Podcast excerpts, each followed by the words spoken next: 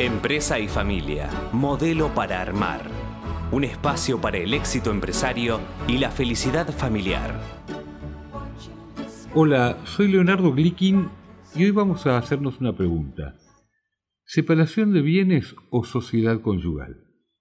Resulta que desde agosto de 2015 quienes deciden casarse pueden optar por el régimen tradicional de comunidades gananciales que siempre existió y se conoció como sociedad conyugal y el régimen de separación de bienes. A su vez, todos los años resulta posible, según el código, cambiar el régimen, es decir, que por ejemplo una pareja casada puede decidir una separación de bienes sin necesidad de divorciarse. Y nos preguntamos, ¿en qué consiste el régimen de comunidades gananciales o sociedad conyugal? Consiste en que todos los bienes adquiridos durante el matrimonio por cualquiera de los cónyuges, siempre y cuando no hayan sido originados en una herencia, en un legado o en una donación, tienen el carácter de bienes gananciales, lo que significa que al finalizar el matrimonio, sea por divorcio o por fallecimiento de uno de los cónyuges, se deben dividir por mitades. En el caso del divorcio, una mitad va a ir para uno de los cónyuges, la otra mitad para el otro. Y en el caso de una sucesión, la mitad va a quedar para el cónyuge sobreviviente y la otra mitad para los herederos. Respecto de los bienes gananciales, no importa quién los haya adquirido ni a nombre de cuál de los cónyuges figuren. Basta que hayan sido adquiridos mientras el matrimonio se encontraba vigente y, como dijimos antes, que no impliquen un desplazamiento de dinero o de bienes obtenidos por herencia, por legado o por donación, para que se los considere bienes gananciales. Tanto en caso de divorcio como de fallecimiento de alguno de los cónyuges, se juntan todos los bienes gananciales en una masa común y de allí se hace la división. El 50% corresponde al cónyuge sobreviviente, en tanto que el 50% restante tiene el siguiente tratamiento.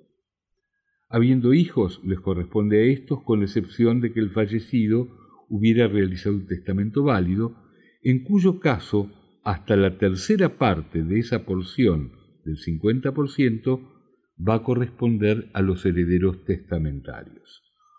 No habiendo hijos, esa porción se atribuirá a los padres y al cónyuge en partes iguales, y si los padres no viven exclusivamente al cónyuge.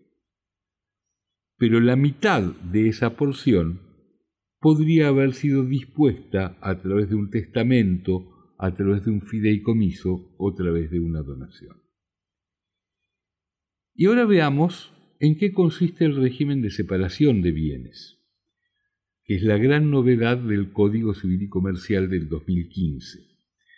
Cuando un matrimonio opta por el régimen de separación de bienes, no existen los bienes gananciales, no se genera una comunidad de bienes entre los cónyuges. Esto significa que los bienes son de quienes los tienen a su nombre, salvo que se pruebe que hubo una simulación y que el verdadero propietario no sea el que figura como tal. Cada uno de los cónyuges está en libertad de comprar o vender bienes, con excepción de la vivienda familiar no importa quién sea el propietario, para vender la vivienda o para hipotecarla se requiere el consentimiento del otro cónyuge, aun si el bien es propio.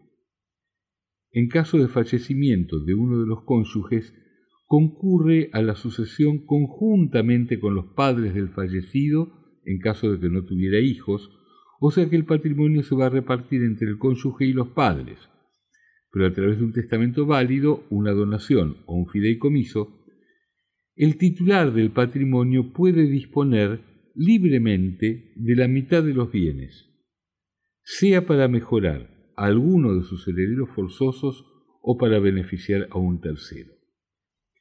Y en el caso de que la persona fallecida hubiera tenido hijos, los padres no van a concurrir a la sucesión, sino exclusivamente el cónyuge y los hijos en partes iguales. Por eso se dice que respecto de los bienes propios, el cónyuge hereda como si fuera un hijo más. En cualquier caso, sea cual sea el régimen matrimonial, sea de separación de bienes o de comunidades gananciales, el cónyuge sobreviviente tiene derecho de habitación vitalicio y gratuito en el inmueble que hubiera sido asiento del hogar conyugal. Y a su vez, y esto es importantísimo, la compra-venta o la hipoteca del inmueble donde está asentado el hogar conyugal requiere el consentimiento del cónyuge, aunque el inmueble sea propio del otro.